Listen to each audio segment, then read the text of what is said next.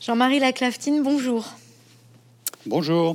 Nous sommes très heureux de vous retrouver, même si cette fois-ci vous êtes un tout petit peu plus loin que dans la librairie Mola. Oh, je suis très près en fait. Vous venez nous parler de La vie des morts qui sort donc aux éditions Gallimard et qui est euh, une sorte de conversation que vous lancez avec euh, votre sœur, qui était aussi le sujet de votre livre précédent, euh, qui était une amie de la famille.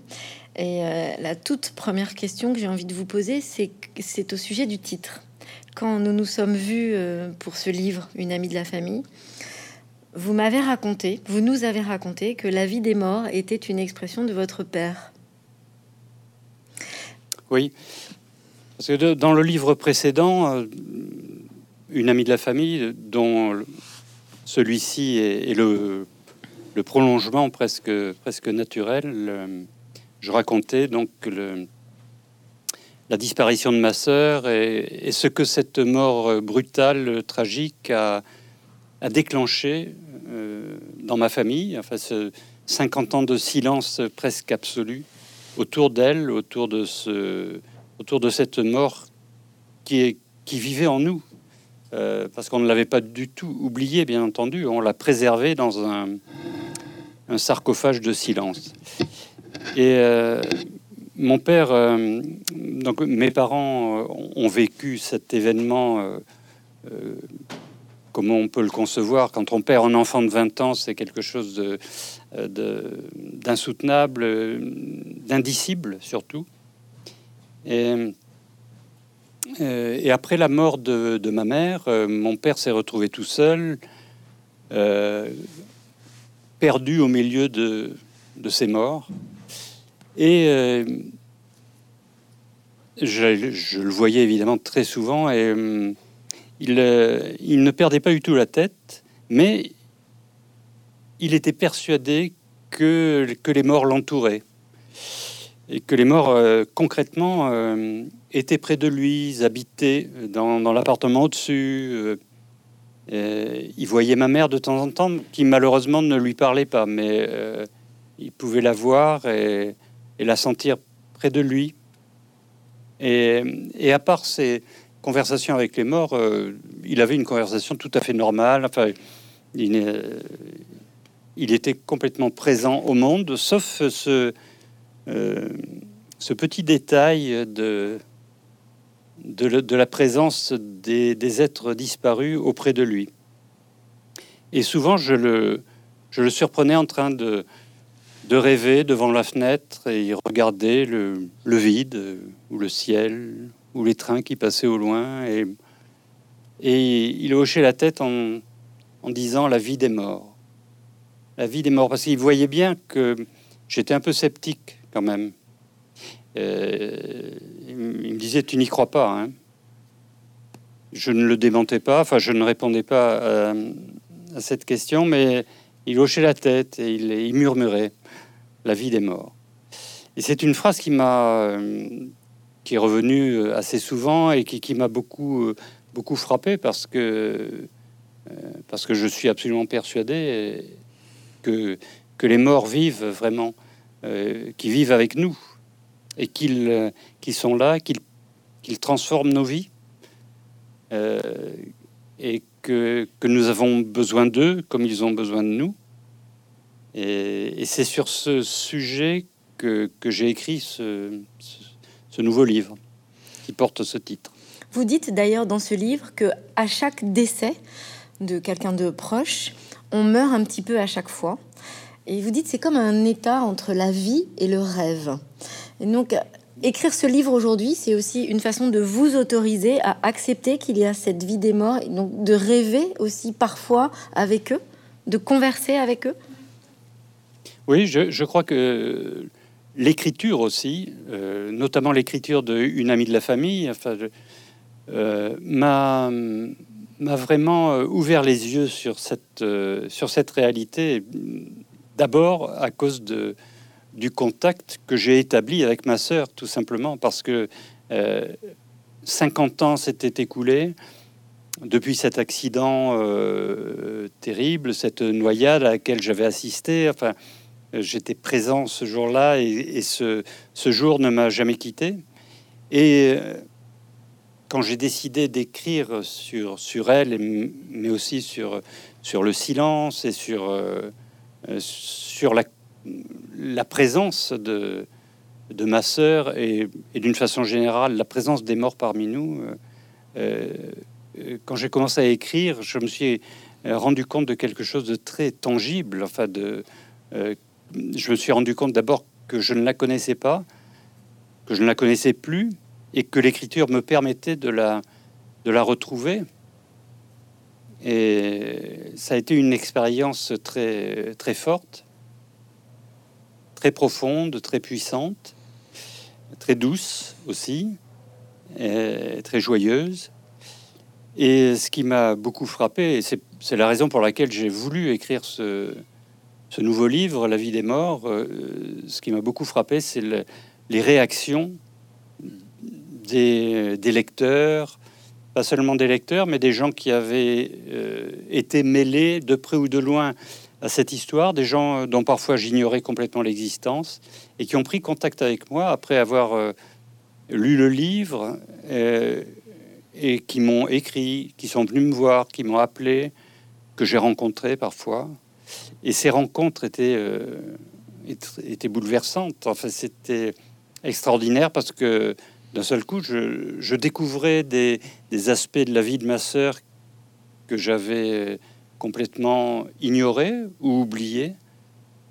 Et, euh, et grâce à ces gens, euh, euh, je l'ai connue beaucoup mieux que je ne la connaissais de son vivant, en fait. Et voilà, c'est ce que je raconte.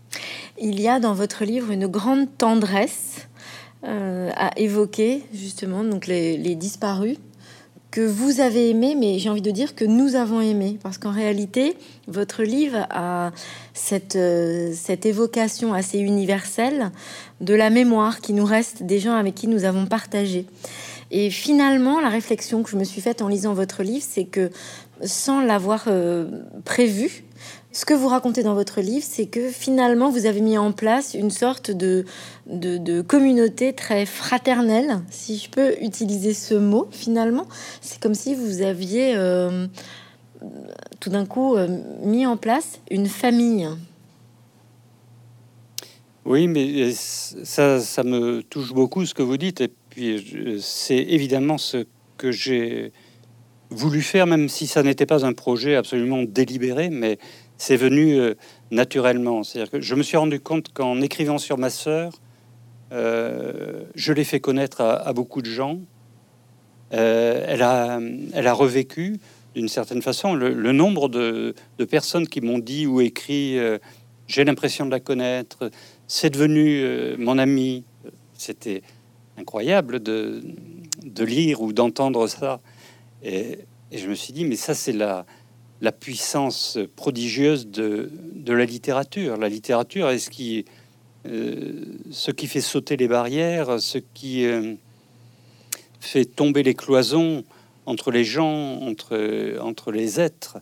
Et, euh, et j'ai voulu écrire ce livre à cause de ça, pour d'abord, en parlant à ma sœur, j'ai voulu lui présenter d'autres morts des personnes que j'ai aimées profondément, qu'elle n'a pas connues pour la plupart. Enfin, oui, pour la plupart.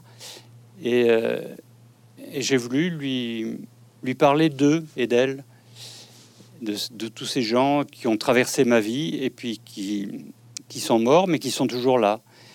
Euh, et je voulais lui faire une cour d'amis, mais aussi euh, euh, permettre aux lecteurs, à ceux qui liront ce livre, de, de faire connaissance avec les gens que j'ai aimés, de, euh, de les leur montrer ces êtres-là, de leur, sous un jour tel que je les ai connus, avec, avec tendresse, avec fraternité. Oui, bien sûr, c'est pour moi c'est la, la, raison même d'être de, de la littérature, c'est de faire de tous les hommes, des, de tous les humains, des, frères et des sœurs et, euh, de, montrer tout ce que nous avons de commun. Et, c'est pour ça aussi que j'ai mêlé dans, dans ce livre le souvenir des, des gens que j'ai aimés, qui ont réellement existé, et, les, et certains personnages de romans qui ont énormément compté pour moi et qui ont compté comme s'ils étaient des êtres vivants. Et ce sont des êtres vivants. C'est-à-dire, quand je parle de, de Porthos, par exemple, euh, c'est un, peu comme ça que je commence le livre, enfin, parce que euh, j'ai vécu le deuil de Porthos quand j'ai lu dans le Vicomte de Bragelonne la, scène de la mort de Porthos. Ça a été euh, pour moi un véritable deuil et ça m'a m'a amené à beaucoup réfléchir sur euh, sur ce pouvoir qu'a la littérature de faire euh, naître, mourir et renaître les gens. Parce que Porthos est mort euh, dans le roman de Dumas. On raconte même que Alexandre Dumas a pleuré lui-même quand il a fait mourir son, son personnage. Mais en réalité, il n'est pas mort. Il est toujours là. C'est-à-dire qu'aujourd'hui, un gamin ou une gamine de 13 ou 14 ans peut ouvrir ce livre et, voir les, les mousquetaires euh, galoper sur les routes, avoir des aventures. Ils sont toujours vivants. Et c'est ce qui est merveilleux dans la littérature, c'est que elle, elle est victorieuse de la mort. Vous écrivez le choc. montre la mort. C'est ça, vous écrivez le choc de la mort et la joie de l'immortalité en parlant de Porthos dans votre livre. C'est assez joli, hein, parce que c'est vraiment une façon de dire que, bon, et eh bien, cette fois, votre sœur aura bel et bien été euh, vraiment vivante à un moment donné, et elle le sera toujours à partir du moment où on ouvrira vos livres. Oui, oui, j'avais une impression très curieuse et très euh, très enthousiaste et bouleversée quand je voyais son visage dans les vitrines des librairies. Il y avait sa photo sur le bandeau et de nouveau sur euh, le bandeau de la vie des morts, elle sera présente et, euh, qu'elle puisse euh, se promener comme ça sous le regard des gens, souriante, belle, apaisée. je trouve ça extraordinaire. Et alors, vous, avez parlé donc des, autres personnages de ce livre, qui sont des personnes bien réelles. Euh, dans ce livre-là, on a la sensation que vous prenez le temps de revenir sur cette enquête que vous aviez mis en place pour une amie de la famille, à savoir que il y avait une certaine urgence à écrire une amie de la famille, en tout cas au regard de celui-ci, qui semble prendre plus le temps. Vous revenez sur des épisodes, par exemple euh, vous avez rencontré euh, beaucoup de personnes qui ont connu votre sœur. Là, vous prenez le temps de vraiment en parler. Vous prenez le temps de raconter comment précisément vous avez retrouvé Gilles, le compagnon de votre sœur, qui était avec vous dans l'eau, et vous racontez une histoire absolument incroyable. C'est-à-dire qu'en fait, euh, son, adresse mail, son numéro de téléphone était dans le sac à main d'un auteur avec qui vous conversez sans le savoir. Donc, vous prenez le temps cette fois-ci d'échanger avec votre sœur, comme si avec ce premier roman vous aviez ouvert les vannes, pardon pour cette, euh, ce jeu de mots euh, minable, euh, qui vous permet aujourd'hui de pouvoir tranquillement échanger avec votre sœur et de lui présenter des gens comme vous le feriez à table. Oui, absolument. Et j'aime bien que vous ayez cette image de la table parce que c'est aussi un peu l'image que je me fais de la vie une table où, euh, où les gens viennent, s'assoient, euh, boivent un verre, euh, repartent, et, où il y a toujours des, rires, des paroles, des regards dans le vague, des sourires. Et la vie, pour moi, c'est ça. Et je voulais que ça transparaisse dans, dans ce que j'écris. Il faut dire que, encore une fois, les réactions après une amie de la famille ont été tellement nombreuses et tellement euh, frappantes que je ne pouvais pas euh, m'en tenir là. C'est-à-dire que j'avais écrit un livre qui, qui en effet s'est écrit euh, presque de lui-même. Après 50 ans de silence, j'ai ouvert la vanne, comme vous dites, et tout a coulé. ça a été une expérience d'écriture comme je n'en avais jamais connue. Parce que écrire des romans, c'est tout à fait autre chose, c'est plus, plus compliqué, plus il faut être davantage dans la maîtrise. Là, là j'avais besoin d'être dans une sincérité totale, de raconter ma quête euh, de d'Annie, ma sœur, au jour le jour, telle que je la vivais. La recherche de Gilles, par exemple, son fiancé, celui qui était avec nous sur les rochers à Biarritz quand, quand une vague les a emportés. Et il y a eu tellement de hasard, tellement de, de, de découvertes incroyables après la publication de ce livre qu'il fallait absolument que je raconte ça et que je le lui raconte à elle. Et c'est pour ça que je m'adresse à elle. Je, dis, écoute, il se passe des choses incroyables. J'ai écrit un livre sur toi et regarde ce qui se passe. Regarde les gens que j'ai rencontrés. Et j'ai retrouvé des, gens, donc évidemment, euh, d'abord euh, Gilles, mais c'est assez, c'est assez amusant, en effet. Le, euh, j'étais complètement désespéré quand j'ai écrit euh, une amie de la famille parce que je me disais je n'arriverai jamais à retrouver Gilles. Euh, c'est pas possible. Il, n'est nulle part sur Internet même. On ne le trouve pas alors que vraiment Internet permet de retrouver n'importe qui aujourd'hui. mais c'était, je n'y arrivais pas. Et je racontais cette quête et en effet, pendant tous pendant les mois où j'ai écrit le livre, je fréquentais, enfin, je voyais euh, régulièrement une jeune femme euh, qui, euh, jeune romancière de chez Gallimard, avec qui j'ai des relations professionnelles. On discute de ses, projets, de l'écriture, etc. Et donc, moi, je n'avais aucune raison de lui parler de ce que j'étais en train d'écrire à l'époque, j'étais en train d'écrire une amie de la famille, un livre sur ma sœur. Euh, elle, cette jeune femme qui s'appelle Elena, elle a 30 ans, euh, donc elle n'a évidemment jamais connu ma sœur. Euh, elle connaît pas ma famille, elle connaît pas ma vie en réalité. Et, donc on parlait d'elle et de son travail. Et ce que j'ignorais pendant que je cherchais partout des traces de Gilles, c'est que elle, elle avait dans son sac à main, en effet, dans son agenda, l'adresse de Gilles et son numéro de téléphone, son adresse mail, et qu'elle avait très bien connu Gilles puisqu'il avait été son professeur à Nancy. Je ne savais pas qu'il était parti à Nancy. Euh, et, elle avait eu avec lui une relation très forte parce que c'était euh, apparemment un, professeur euh, merveilleux qui lui a fait découvrir des, tas, de, choses. Et, et c'est après la lecture du livre qu'elle est venue me voir. Elle m'a dit Mais je suis bouleversé d'abord parce que j'ai découvert ta vie, ta sœur, euh, ça m'a beaucoup touché. Et puis surtout, au bout de 30 pages, je, savais que Gilles, je le connaissais. Euh, il y avait trop de coïncidences, ça pouvait être que lui. Et en effet, j'ai vu que c'était lui. Et...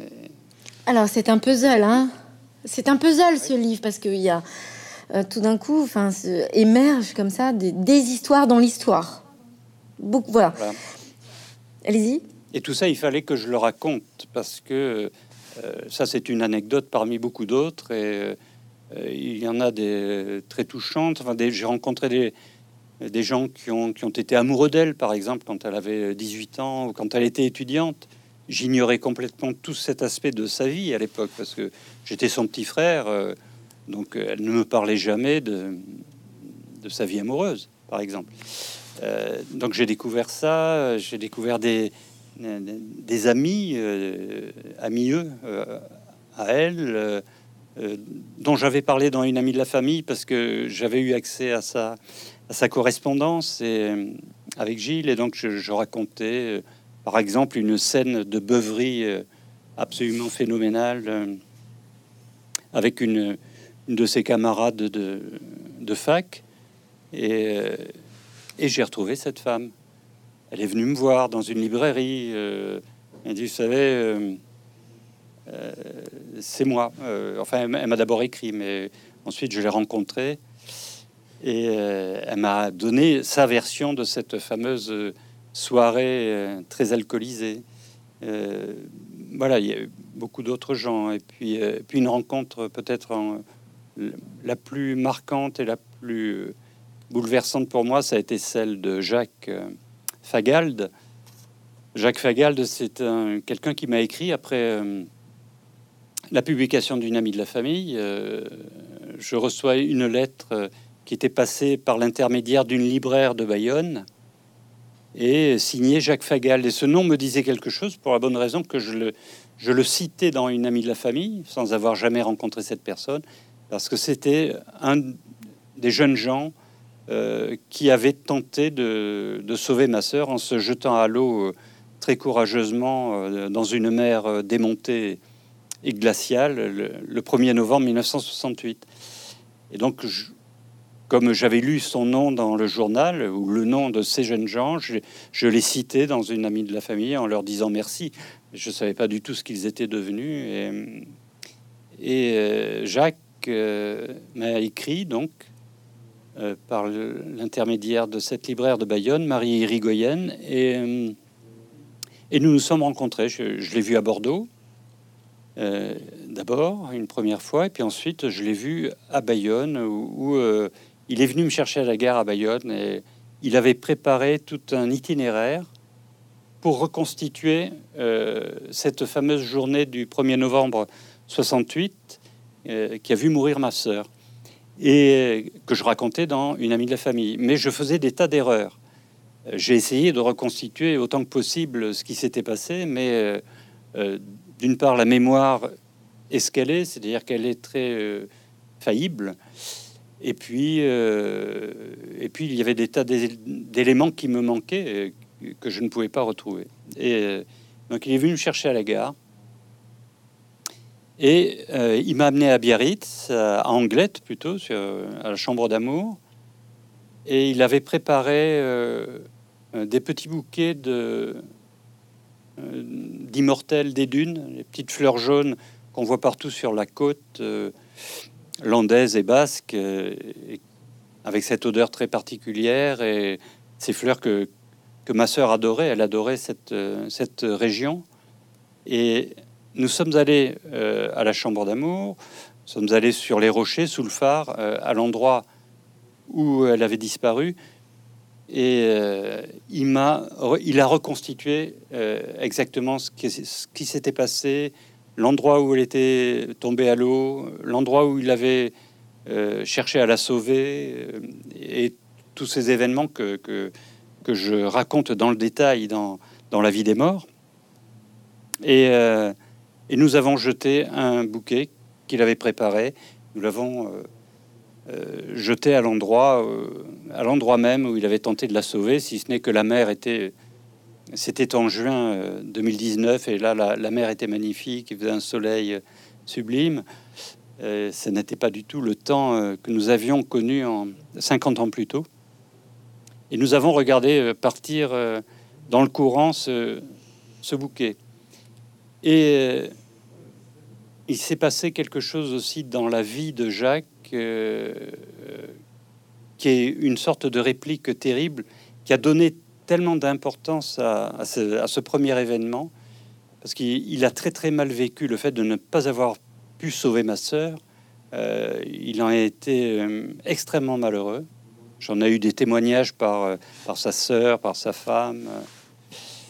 Et et quelques années plus tard, enfin 10 ou 15 ans plus tard, il a lui-même euh, connu une sorte de réplique tragique de, de cet accident, euh, puisque lui-même, euh, en allant faire du ski hors piste avec son fils, a vu son fils disparaître emporté par une avalanche et il n'a pas pu le sauver.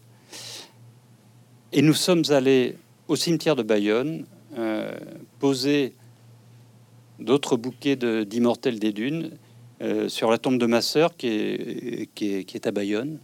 Et il se trouve que ma sœur est enterrée à quelques mètres de, du fils de, Jacques Fagal. Et cette, toutes ces, ces coïncidences euh, très, très touchantes et très, très, euh, lumineuses, en fait, euh, font partie de, des raisons pour lesquelles il fallait absolument que j'écrive ce livre. Vous dites que l'écriture n'apaise pas, mais en réalité, quand on vous entend et quand on, lit ce dont vous parlez, c'est-à-dire de tout ce que provoque l'écriture, on a la sensation au contraire que ce n'est pas l'acte même d'écrire qui euh, permet de s'apaiser, mais finalement ce qui va en découler ce que ça peut provoquer. Euh, on a la sensation quand vous parlez de Jacques Fagald que de toute façon le drame existe, mais que vous nouez un lien avec lui qui, euh, qui quoi, qui peut-être euh, vous aide parce que c'est un, partage, une, une, fraternité à nouveau? Oui, bien sûr. enfin, vous, vous, dites les mots qui, qui sont les plus justes, le partage et la fraternité. Le partage, pour moi, c'est l'essence même de la littérature. C'est que la littérature, c'est euh, ce qui nous permet de partager euh, des émotions, des sentiments, des sensations avec tout le monde. Et quand je dis tout le monde, c'est euh, tout le monde, c'est-à-dire les gens qui ne sont pas encore nés et qui peut-être dans 100 ans liront nos livres, enfin s'ils existent encore, mais comme, comme nous lisons aujourd'hui les livres de, de Dumas ou d'Homère ou de Rabelais ou de Molière, etc. Euh, la littérature, c'est ce qui euh, est à l'abri du temps, euh, de la mort. ce qui. La littérature ne connaît pas les frontières.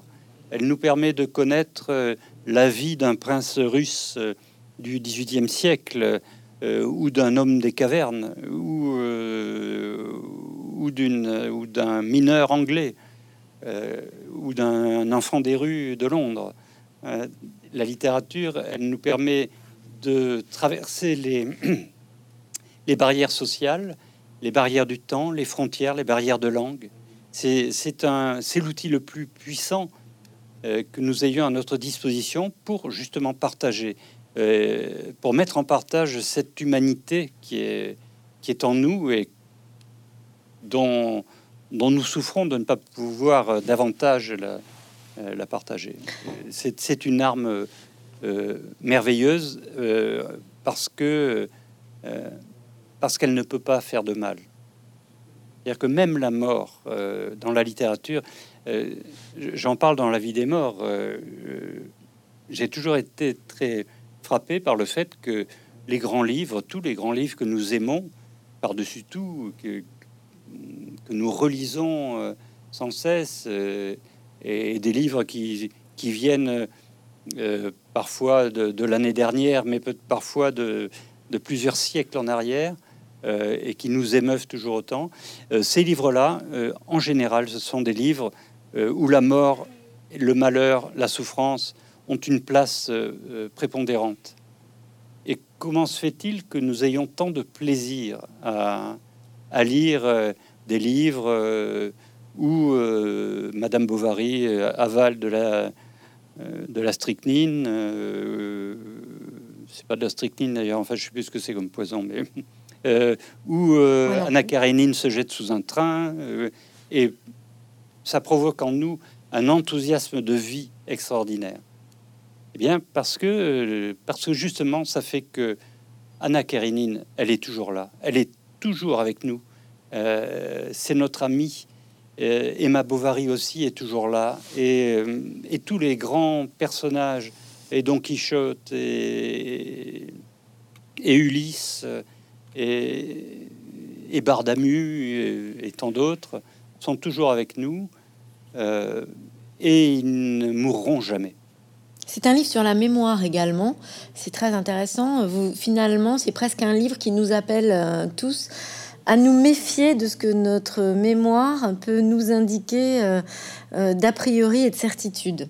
Euh, vous citez, donc il y a beaucoup d'exemples, mais il y a celui assez majeur dans votre livre autour du programme de Télé 7 jours, le jour de la mort de votre sœur, où alors personne n'est d'accord sur le programme, et donc en fait finalement c'est en retrouvant Télé 7 jours qu'on se met d'accord.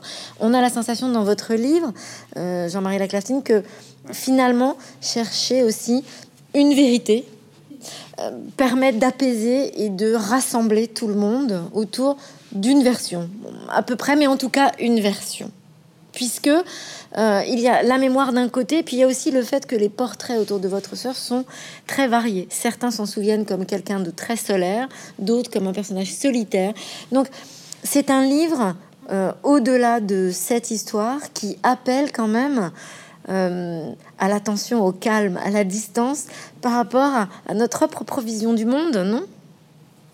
Oui, euh, au calme. Euh, je ne sais pas si c'est calme, mais en tout cas une, forme de paix, oui, une forme d'apaisement et aussi de sourire parce que on se rend compte. Enfin, je me suis rendu compte en écrivant d'abord une amie de la famille, puis la vie des morts, à quel point la mémoire est, est, farceuse, à quel point elle, elle se trompe, elle nous trompe.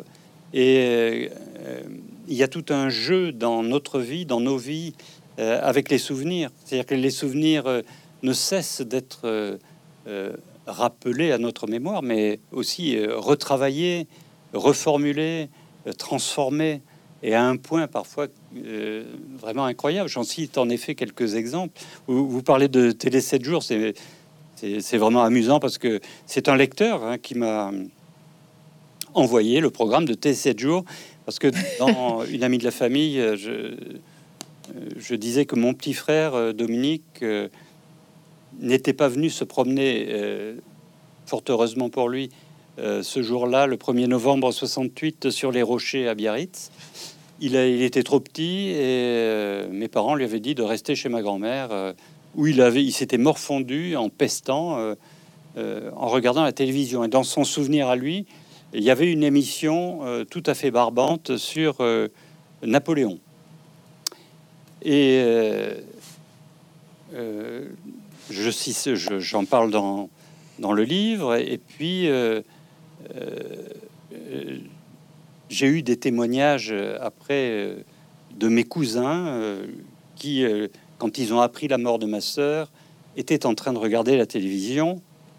Il n'y avait pas d'émission, selon eux, sur, sur Napoléon, mais euh, ils jouaient, on jouait euh, du vent dans les branches de Sassafra de René de Obaldia. C'était la regrettable et glorieuse époque où on pouvait encore voir des, de vraies pièces de théâtre à la télévision. Et mais euh, mes cousins, entre eux, ils sont trois frères et sœurs, euh, n'étaient pas d'accord sur la façon dont ils avaient appris la nouvelle. Ils avaient reçu un coup de fil, mais qui avait décroché le téléphone? Est-ce que ils étaient tous les trois là? Euh, Les versions différaient grandement. un des trois disait Ah, mais moi, je me souviens très bien, il y avait du vent dans les branches de Sassafra de René de Obaldia. et un lecteur m'a envoyé le programme de télévision qui a en effet euh, tranché et, départager tout le monde. En effet, ce soir-là, il y avait la pièce d'Obaldia avec euh, Michel Simon. Et donc, c'est lui, c'est François, mon cousin, qui, avait raison. Mais euh, toutes ces, tout ce jeu qu'il y a avec, avec la mémoire, avec les souvenirs, c'est aussi c'est notre vie, c'est notre vie au, quotidien. Et c'est ce qui la rend si, fertile en surprise aussi parce que on, déforme nos souvenirs, on, réinvente nos vies en permanence, on en fait des légendes et c'est ce qui est beau, c'est ce qui nous permet de, euh, rire aussi et puis de nous émerveiller sans cesse. Euh, il y, a ce, côté euh, inextinguible de la mémoire. La mémoire, n'est pas figée. les souvenirs ne sont pas des, des stèles euh, comme celles des cimetières euh, posées en marbre euh, à jamais. non, les souvenirs, ils sont mouvants. Et les morts, ils sont mouvants aussi, c'est-à-dire qu'ils sont vivants. Ils sont avec nous ils bougent beaucoup. Mais on a l'impression que d'avoir écrit ce livre vous a vous-même tout d'un coup infusé de la vie euh, à travers des témoignages qui tout d'un coup ne ressemblaient pas du tout à votre souvenir ou des portraits, je le disais à l'instant, en fait, si éloignés.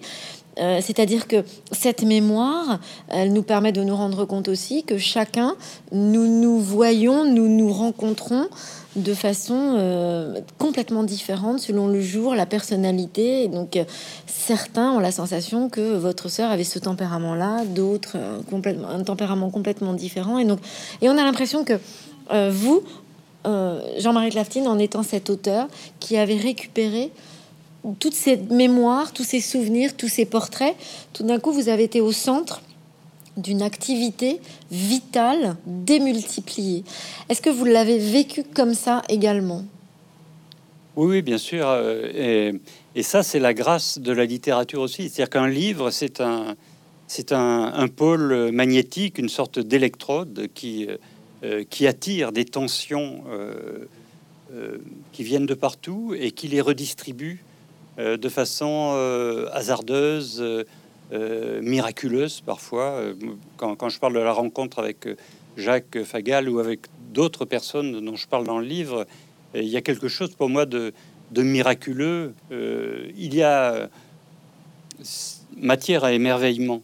Et ça, c'est grâce à, cette pile électrique qu'est le, le livre, euh, qui, euh, qui attire les énergies vitales et qui, et qui, les, qui les redistribue partout, de façon inattendue. ça, c'est quelque chose que je n'avais jamais vécu à ce point euh, euh, dans, les autres livres. Là, il y a quelque chose qui vient de bon, qui est très profond en moi, évidemment, parce que c'est lié au départ euh, à un événement tragique qui a été fondamental dans ma vie. Mais ce que le récit de cet événement a produit, et c'est un surcroît de vie et, de, vitalité, d'énergie, euh, un, tourbillon d'étincelles. C'est vraiment euh, extraordinaire et ça m'a vraiment réconforté immensément. Vous parlez de tablés, on a parlé de grandes tablées. Il est question de ça hein, dans votre livre aussi. Vous évoquez euh, dans les années 90, beaucoup euh, de vos amis qui ne sont plus aujourd'hui, que vous présentez à votre sœur, que vous nous présentez à nous, lecteurs. Et alors, il se passe quand même quelque chose d'incroyable. Euh, Jean-Marie Laclaftine, vous avez bien conscience quand même que les amis dont vous nous parlez ont beaucoup en commun avec votre sœur. Ils sont quasiment tout le temps extrêmement engagés, excessifs, incroyablement déterminé. Vous faites une peinture en même temps euh, des années 90 euh, en disant cette phrase incroyable, en disant il y a des morts qui sont plus vivants que certains vivants aujourd'hui. Et les amis dont vous nous parlez sont de cette nature-là qui est a priori la nature de votre sœur dont vous parlez euh, aussi bien dans Une amie de la famille que dans La vie des morts. Vous vous êtes rendu compte en écrivant que les amis que vous lui présentiez lui ressemblaient à ce point-là? Non, euh, ça n'est pas du tout euh, volontaire, mais c'est un fait. C'est euh, peut-être aussi que je suis attiré par ce type de personnes naturellement, et peut-être à cause de, la, nostalgie ou du regret que j'ai de d'Annie, enfin de ma sœur, c'est possible. Mais ça, c'est la question suivante qui, qui dit mais enfin votre sœur était là alors d'une autre façon finalement. Oui. Euh, elle a toujours été là. Et le, ce que m'a permis de réaliser vraiment euh, euh, l'écriture de ces deux livres, puisque dans mon esprit ils sont indissociables l'un de l'autre, c'est à quel point cette mort, c'est-à-dire cette soustraction dans ma vie et dans la vie de, mes proches, de ma famille, le départ, l'absence, de ma sœur, à quel point ça a été aussi quelque chose d'extraordinairement constructif, positif. Euh, ce que j'ai vécu par la suite, je l'ai vécu aussi grâce à ça. Il fallait, par exemple, pour que je devienne écrivain, il fallait qu'elle meure. Euh, ça, je n'en ai pas eu conscience pendant longtemps, mais ce, euh, cet événement a été présent dès le départ dans tout ce que j'ai écrit, euh, de façon inconsciente, souterraine. Et c'est aussi ce qui m'a poussé vers, euh, euh, vers les mots, vers, vers l'écriture. C'est ce, ce, silence que, que le deuil a imposé à ma famille et à ma vie. Il fallait que ça se traduit, que ça se traduise d'une façon ou d'une autre. Et c'est la, littérature qui m'a permis ça. Et c'est ce qui fait que aussi le, le, euh, fait que ma sœur ait disparu, c'est ce qui a totalement changé ma vie. C'est-à-dire que je ne serais pas aujourd'hui devant vous aujourd'hui si s'il n'y avait pas eu le 1er novembre 68 dans ma vie et, et cette vague qui a, qui a emporté ma sœur et toute une partie de mon existence d'alors, et me forçant à, reconstruire autre chose, et forçant tous les autres à reconstruire autre chose. Et euh, il y a cet aspect aussi dans la, dans la mort euh, qui est extrêmement euh, positif. les morts nous apportent réellement quelque chose, ils nous, ils nous donnent une force, même si c'est une énergie parfois désespérée. c'est c'est grâce à eux que nous, que nous avançons aussi. Alors Jean-Marie Laclaftine, je le disais, ces personnages sont euh, hauts en couleur, euh, ils dépeignent vraiment euh, une époque, et on se rend compte quand vous racontez cette époque-là, époque pendant laquelle vous dites qu'il n'était pas question de parler de votre sœur, il y avait une, sorte de, une sorte de silence, on se rend compte parce que vous l'écrivez que finalement votre sœur a été présente dans tous vos romans avant une amie de la famille. Alors, aujourd'hui, avec le recul et après avoir écrit ces deux livres, qu'est-ce que vous en pensez? Est-ce que finalement votre sœur vous a l'événement plutôt autour de, la mort de votre sœur, est-ce que c'est ça qui vous a ouvert l'écriture pour la ramener à la vie d'une certaine façon? Ou un peu comme chez Erazade que vous citez dans votre livre La vie des morts, pour faire en sorte que finalement, en écrivant indirectement sur elle à travers vos romans, eh bien, vous laissiez la possibilité de, lui laisser encore un fil de vie d'une certaine façon, parce que vous l'écrivez comme ça, Jean-Marie Laclastine. Vous écrivez que vous réalisez aujourd'hui que vous n'en avez pas parlé officiellement, mais officieusement, vous avez toujours écrit sur votre sœur. Oui, oui, bien sûr. dès mon premier roman, euh, c'est une lectrice d'ailleurs qui m'a. Moi, j'avais complètement oublié euh, cette scène, mais dans mon premier roman, il y a une scène de noyade, mais qui est, vraiment extrêmement proche de, celle que j'ai vécue euh, en 68. Et c'est euh, très curieux que je l'ai oublié à ce point. Enfin, que, dans, Une amie de la famille, je disais, nous sommes une famille de gomme. C'est vrai qu'on on est assez fort pour effacer les souvenirs douloureux, peut-être. Et, euh, et dans chaque roman, par la suite, il y a euh, en effet euh, quelque chose comme ça. Il y a une, scène que je raconte dans, La vie des morts qui explique un thème constant dans tous mes romans, qui est celui de... Il y a toujours quelqu'un qui s'adresse à un mort et qui essaie de le ramener à la vie par la force des mots. Euh, et, ça me, j'ai mis très longtemps. Hein. Il a fallu que j'écrive ces, livres pour comprendre à quelle image euh, essentielle euh, ça me ramenait. C'est la scène où j'ai vu, alors qu'on avait ramené ma sœur, le corps de ma sœur dans, l'appartement de ma grand-mère à Bayonne. Elle était allongée sur son lit et j'ai surpris une scène qui m'a euh, qui m'a marqué à vie. Euh, j'ai vu Gilles, son fiancé, son, son petit copain de l'époque, qui était à genoux à côté d'elle, penché sur son visage et qui lui parlait. Et en même temps que je surprenais cette scène, j'avais un intense euh, sentiment d'avoir profané quelque chose, d'avoir, de m'être introduit dans une intimité sacrée comme, euh, comme un geste euh, fatal.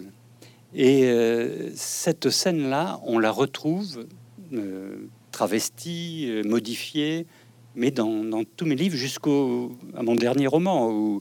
Dans mon dernier roman, c'est l'histoire, encore une fois, de quelqu'un qui, qui est auprès de la femme qu'il aime. Elle est allongée sur un lit d'hôpital entre la vie et la mort, et il lui parle et il lui invente des histoires parce qu'il est, comme chez Erazade, persuadé que, euh, que toute la vie est contenue dans l'invention, dans l'imaginaire, dans les histoires que l'on raconte, que l'on invente, et que notre vie, elle est là en vérité plus que n'importe où ailleurs. Et, euh, donc il invente des histoires qui se, qui se mélangent, qui s'entrecroisent les unes dans les autres. Et, euh, et ça, ce, cette image de quelqu'un, d'un vivant qui parle aux morts, euh, c'est quelque chose qui m'a qui m'a suivi euh, pendant 50 ans et dont 40 ans d'écriture. Et je, je, raconte aussi dans La vie des morts que un lecteur m'a dit à propos de, du premier roman Les Emmurés, qui est donc mon premier roman, c'est une femme qui s'adresse à un homme qu'elle aime et qui est mort. Et euh, elle refuse cette mort. Elle est persuadée que tant qu'elle pourra lui parler, raconter son histoire, euh, il ne sera pas vraiment mort. Et donc elle parle, elle parle et elle invente. Et euh, j'ai cru, après réflexion, après en ayant laissé passer quelques décennies, je me suis dit, bah oui, voilà, en fait, la scène originale, originelle, c'est ça, c'est Gilles qui se penche sur euh, Annie et qui lui parle parce qu'il pense que parce qu'il il a la conviction que les mots peuvent encore quelque chose et que le, tout le pouvoir qui reste de la vie est, euh, est placé dans les mots. Et donc euh, c'est juste une inversion. Là, c'est un, une femme qui parle à un homme, alors que dans la scène originale, c'est un homme qui parle à une femme, mais c'est la même chose. Et ce lecteur m'a dit peut-être que c'est le contraire. Peut-être que dans votre premier roman, c'est bien vous qui êtes mort. Et c'est votre sœur qui vous parle et qui vous appelle à la vie et qui vous dit par les mots tu vivras. Ça rejoint aussi en fait ce fameux rêve hein, dont vous parlez et vous mettez du temps à comprendre ce rêve. Vous écrivez aussi que les psychanalystes sont comme les écrivains. Finalement, les histoires euh, des autres sont leur gagne-pain. Donc, euh, il y a euh, là, dans ces deux ouvrages que vous avez lus, un temps finalement pour vous au sens universel, c'est-à-dire un, temps qui parle à vos lecteurs aussi, parce que c'est un temps de, réconciliation pour essayer de voir les choses au plus juste de ce que l'on ressent. Oui, oui. Alors c'est vrai que les, je ne sais pas ce que j'ai. Je fais une petite session sur les psychanalystes. J'en ai enlevé des passages en plus. je me moque volontiers des psychanalystes parce que, euh, euh, en effet, c'est, je, ne, je, ne, suis pas convaincu moi que la euh, que la parole soit libératrice. Mais peu importe. Hein, j'ai des amis psychanalystes. et, euh, et c'est vrai que euh, nous avons le, même. Euh, ouais, le, notre gagne-pain, c'est la, ce sont les petites névroses, c'est le, petit trésor de petit trésor névrotique que nous trimballons avec nous et dans lequel nous puisons, les écrivains en racontant des histoires et puis les, les psychanalystes en, exploitant les histoires des autres. Jean-Marie Laclaftine, j'ai une dernière question à vous poser. Euh, dans ce livre, euh, toutes les personnes qui ont disparu, que vous évoquez, que vous nous présentez, que vous présentez à votre sœur en disant, mais voilà, j'ai passé du temps avec cette personne qui était formidable, qui a fait ci, qui a fait ça, on a fait ça ensemble. Donc c'est vraiment, je le disais, une peinture des années 90 euh, qui va être très intéressante pour les générations à venir aussi. Une, ce sont des tablés euh, culturels, intellectuels euh, formidables. Tous ces personnages-là, vous décidez psychiquement de les représenter comme des arbres. et donc vous créez dans ce livre une sorte de parc national avec des arbres très différents qui représenteraient des, gens que vous avez aimés et qui sont décédés. Alors, créer un parc euh, qui est pas loin de la forêt, c'est-à-dire quelque chose qui ne bouge plus avec des arbres plantés, euh, pour l'offrir à votre sœur qui est partie dans une mer agitée, euh, complètement bouleversée. Je trouve déjà que c'est une, enfin, ça raconte dans, dans cette petite névrose dont vous parlez, peut-être à un stade dans votre écriture aussi, d'avoir envie de poser quelque chose une fois pour toutes. Et ce parc, en fait, est-ce que vous l'avez inventé et créé pour que votre sœur soit dans un endroit plus stable que cette mer agitée, entourée de compagnons euh, et donc d'une belle grande tablée, ou est-ce que c'est pour pouvoir désormais vous promener, vous, tranquillement, euh, dans votre mémoire et pouvoir reprendre l'écriture de fiction?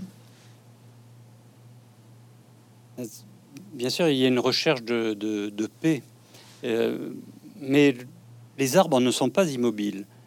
au contraire, ils sont en mouvement en permanence et c'est ce que l'image que j'avais et qui me paraissait très belle, c'est euh, justement celle d'un jardin, d'un parc euh, où, les arbres grandissent, poussent, bougent, euh, font une musique avec le vent, une musique qui apaise, qui rend heureux. Et je ne voulais pas que je voulais offrir ça à ma sœur, c'est-à-dire des, euh, un, bouquet, euh, euh, des portraits qui soient aussi, aussi aimables et aussi agréables et bienfaisants que des arbres, plutôt que des pierres tombales. Je n'avais pas envie d'aligner des pierres tombales en, faisant des, oraisons funèbres. je voulais que ça soit un livre de vie et, et un livre d'amitié, parce que c'est aussi un livre euh, très profondément, je crois, euh, sur l'amitié, sur, euh, sur l'amitié entre les gens, puis l'amitié qu'on peut avoir avec, avec le monde, avec les, avec les choses. Et cette image du, du jardin ou du parc, c'était celle qui me semblait le, la plus adaptée à mon projet, de, lui offrir un endroit où elle puisse se promener, converser avec en effet des, des arbres qui sont là, qui ne changent pas de place, mais qui sont bien vivants. Parce que les arbres sont vivants. Mais c'est ce parc-là, Jean-Marie Laclaftine, vous pensez que désormais il va vous permettre à vous de reprendre l'écriture de la fiction? Ça, je n'en sais rien du tout. Et je dois dire que euh, j'ai beaucoup de mal euh, en ce moment à imaginer que je puisse reprendre l'écriture de fiction, mais euh, comme bien souvent l'écriture me saute dessus euh, sans que je j'ai vraiment mm, prémédité euh, ce qui va se passer, nous verrons bien. Mais pour l'instant, je, je, n'en ai pas l'envie.